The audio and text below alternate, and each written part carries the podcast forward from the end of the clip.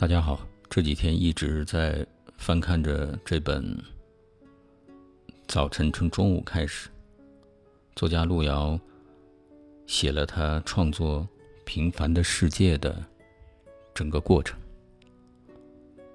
看完这本书呢，我自己有个深切的感悟，就是一个作家、艺术家，一个伟大作品的诞生，绝不是轻轻松松的。他需要准备的东西很多很多，我们看到了作品的呈现，但是没有看到背后作家所付出的辛勤努力和心血。路遥写道：“艺术劳动应该是一种最诚实的劳动。只要广大的读者不抛弃你，艺术创造之火就不会在心中熄灭。人民生活的大树。”万古长青，我们栖息于它的枝头，就会情不自禁的为此而歌唱。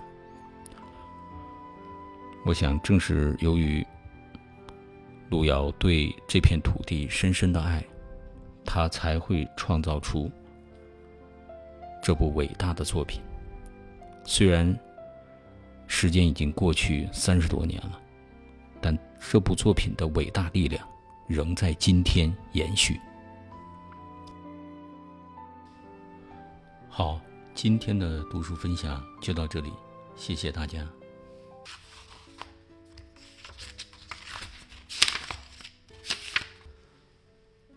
愿闻其声的朋友们，大家好。近来还是在翻看着这本《早晨从中午开始》。时常被作者朴素的文字下面迸发出的强大力量所感动。一部伟大的文学作品，历经十年、百年、千年，仍然保持生命力。我想，根本原因还是这些思想家或者作家或者艺术家，把他将其生命的全部都投入到了对生活的思考。正如作家路遥所说的。作家最大的才智，应该是能够在日常细碎的生活中，演绎出让人心灵震颤的巨大内容。而这种才智，不仅要建立在对生活极其忍熟的基础上，还应建立在对这些生活深刻洞察和透彻理解的基础上。路遥说。故事可以编，但生活不可以编。编造的故事再生动，也很难打动人。而生活的真情实感，哪怕未成曲调，也会使人心醉神迷。这个关于生活的问题，路遥还说道：“生活对于作家、艺术家来说。”就如同人和食物的关系一样。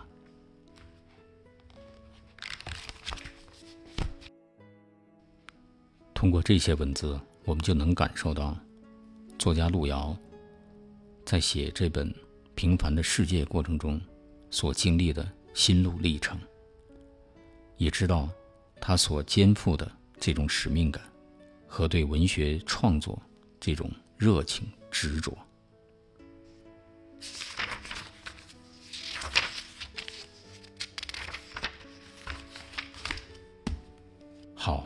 今天的读书分享就到这里，谢谢大家。有闻气声的朋友们，大家好。现在我还是在捧着这本《早晨从中午开始》，看着这静静的文字流淌着，传递着。一种伟大的力量。有时我也经常想，流芳百世的文学作品，无论是小说、诗歌、散文，还是四书五经，无不透露着这些文人、这些思想家、作家对人生、对历史的思考。那些对后人没有启迪、对社会没有裨益的那些东西，都只能是浪费时间、浪费生命。作家路遥在他创作的历程中，经历过无数的坎坷。从他在描写创作平凡的世界这个细节中，我们就能感受一二。他在创作过程中，这个脑子，脑子常常是一团乱麻，纠缠在一起。走路、吃饭、大小便，甚至在梦中，都会迷失在某种纷乱的思绪中。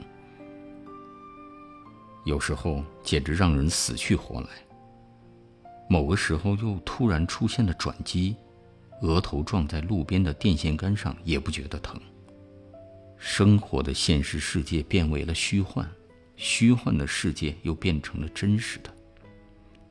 一大群人从思维的地平线渐渐走了进来，成为活生生的存在，和他们一起哭，一起笑，是他们的主宰，也是他们的奴隶。路遥在书中描述他创作的纠结。无奈彷徨中，他是这么写的：真正的开头，写什么？怎么写？第一章，第一自然段，第一句话，第一个字，一切都是神圣的，似乎是一个生死存亡的问题，而令人难以选择，令人战战兢兢。路遥说：“开头。”实际上是真正重要的，它将奠定全书的叙述基调和语音节奏，它将限制你，也将为你铺展道路。可是，就面对这样的开头，路遥经历了无数个夜晚，始终无从下笔，他感到了绝望，真想抱头痛哭一场，感觉到自己这样的无能。竟然开头都开不了，整整三天，就整个三天，一个字儿都写不出来。叫天天不应，叫地地不灵。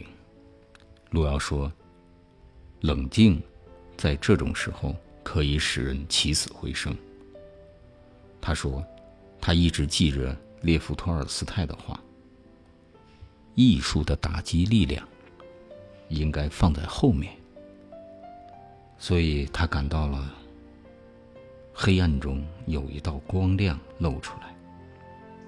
为了纪念这不同寻常的三天，路遥在早晨从中午开始这本书里，专门把《平凡的世界》第一自然段专门附在上面，以纪念这段。难忘的岁月。这一自然段是这么描写的：一九七五年二三月间，一个平平常常的日子，细蒙蒙的雨丝夹着一星半点的雪花，正纷纷淋淋的向大地飘洒着。时令已快到惊蛰，雪。当然再不会存留，往往还没等落地，就已经消失的无踪无影了。黄土高原严寒而漫长的冬天，看来就要过去，但那真正温暖的春天，还远远的没有到来。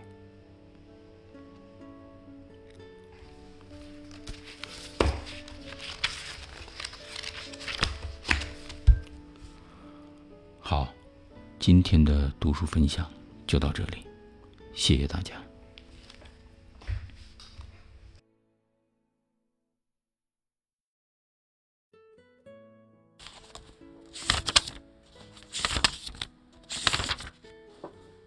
愿闻其声的朋友们，大家好。今天的读书分享还是这本翻看了一段日子的《早晨从中午开始》。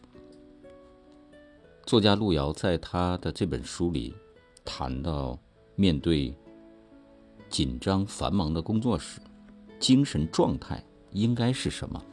他是这样来描述的：一定要认定你在做一件对你来说是前所未有的工作，甚至是做一件前无古人的工作。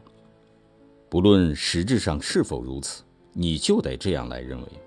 你要感觉到你在创造。你在不同凡响的创造，你的创造是独一无二的。你应该为你的工作自豪，就是认为它伟大无比，也未尝不可。这不是狂妄，只有在这种目中无人的状态下，才可能解放自己的精神，释放自己的能量。应该敢于把触角延伸到别人没有想到过的地方，敢于进入无人区。并竖起自己的标志，每一个思想巨人，都可以用自己的方法认识这个世界，揭示这个世界的奥妙。为什么你不可以呢？你姑且认为你已经发现了通往华山的另一条道路。读了这段文字，真的是感到一种，还是一种震撼。历史上，文学史上。留下印记的伟大人物，无不具有两种伟大的品质：一种就是坚定的意志，做一件事情不达目的绝不罢休；第二个品质就是超乎常人的思考。路遥还说道：“这样的时刻，所有你尊敬的作家都可以让他们安坐在。”远方历史为他们准备的先圣祠中，让他们各自光芒四射的照耀大地。但照耀你的世界的光芒，应该是你自己发出的，完全用自己的心灵写作，没有样板。所谓的样板，都诞生于无样板中。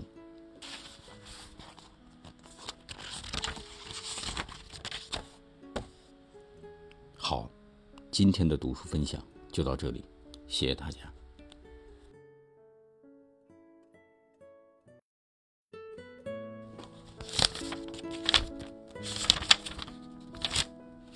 今天的读书分享还是这本《早晨从中午开始》。路遥这样写道：“每一次挫折中的崛起，都会提示你重温那个简单的真理。”一次成功往往建立在无数次失败之中。想想看，面前的那些金字塔的建造者，哪一个不是历经艰难挫折才完成了自己的杰作？从开始一直顺利，到最后说不定就是一种输失败。读到这些文字呢，都有一种惊心动魄的感觉。作家用他丰富的想象力。为我们勾画了一幅波澜壮阔的画卷。我们在读这本《平凡的世界》的时候，想想作者自己创作这本书的历程，应该更能深刻地感悟到这部作品的伟大意义。今天呢，恰好是五月二十五日。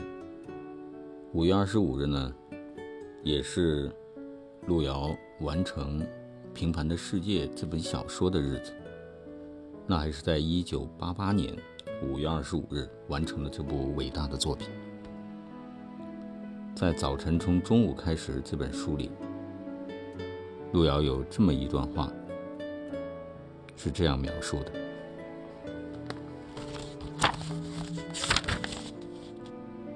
在我的一生中，需要记住的许多日子都没能记住。其中也包括我的生日，但是，一九八八年五月二十五日，这个日子我却一直没能忘记。我正是在这一天最后完成了《平凡的世界》的全部创作。这真是一个快乐的日子。五月的阳光已经有了热力，大地早已解冻，天高远而碧蓝。空气中弥漫着青草和鲜花的气息。这是一次漫长的人生孤旅，因此曾丧失和牺牲了多少应该拥有的生活？最宝贵的青春已经一去不返。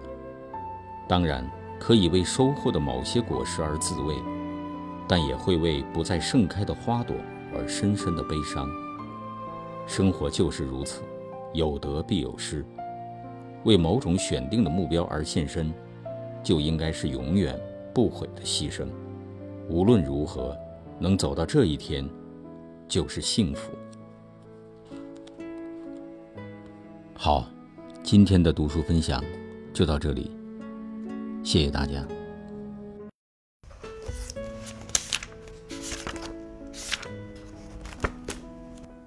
愿闻其声的朋友们，大家好。最近一直在看汪曾祺先生的书，从内心里就是想好好读一读汪老的文字，感受一下他心中的所思所想。其中有一篇文章的题目就是《昆明菜》，昆明忆旧之妻，讲述了他在昆明上学期间的一些所见所闻，特别是好吃的东西。在这里面有一篇小短文，分享给大家，名字叫《炒鸡蛋》。炒鸡蛋，天下皆有。昆明的炒鸡蛋特泡：一颠翻面儿，两颠出锅，动锅不动铲，趁热上桌，鲜亮喷香，逗人食欲。番茄炒鸡蛋，番茄炒至断生，仍有清香，不疲软。鸡蛋成大块，不发死。番茄与鸡蛋相杂，颜色仍分明，不像北方的西红柿炒鸡蛋，炒得一塌糊涂。应时春有雪花蛋，乃以鸡蛋清、温熟猪油与小火上不住的搅拌，猪油与蛋清相入，油蛋交融，嫩如鱼脑，洁白而有亮光，入口即已到喉。齿舌都来不及辨别是何滋味儿，真是一绝。另有桂花蛋，则以蛋黄以同法制成，雪花蛋、桂花蛋上都撒了一层瘦火腿末，但不宜多，多则掩盖鸡蛋香味儿。鸡蛋这样的做法，他处未见。汪先生说：“炒鸡蛋的人天下都有，但是。”把炒鸡蛋写得如此有趣味，就很少见了。读汪老的文章，你看不出生活的艰辛和抱怨，只有欢乐和达观。一草一木，一人一事，都是他笔下的对象，读来兴趣盎然。好，今天的读书分享就到这里，谢谢大家。愿闻其声的朋友们，大家好。今天继续与大家分享汪曾祺的散文。在他的散文集里，相当的篇幅都是与吃有关的。他在《昆明菜》中是这样写道：“是专门写牛肉的。”他说：“我一辈子没有吃过昆明那样好的牛肉。牛肉馆的牛肉。”是分门别类的卖的，最常见的是汤片和冷片。白牛肉切薄片，浇滚烫的清汤喂汤片。冷片也是同样炫切的薄片，但整齐地码在盘子里。蘸甜酱油吃，甜酱油为昆明所特有。汤片、冷片皆极酥软，而不散碎。牛肉这样酥软，火候是要很足。有人告诉我，得蒸或煮一整夜。其次是红烧，红烧不是别的地方加了酱油焖煮的红烧牛肉，也是清汤的。不过大概牛肉曾用红曲染过，故肉呈胭脂红色。红烧是切成小块的，这不用牛身上的好肉，如胸肉、腿肉，带一些筋头巴脑，和汤冷片相较，别是一番滋味。还有几种牛身上的特别部位也分开卖，却都有待用的别名，不会吃的人听不懂，不知道这是什么东西。如牛肚叫领肝，牛舌叫撩青，领肝和撩青都是带汤的。牛肉馆不卖炒菜，上牛肉馆其实主要是来喝汤的，汤好。哎呀，读这段文字呢，带给人的是不仅是文字上的美感，更有味觉上的诱惑。不仅读起来滋滋有味儿，想象中的牛肉，昆明的牛肉也是非常好吃的。今天的读书分享就到这里，谢谢大家。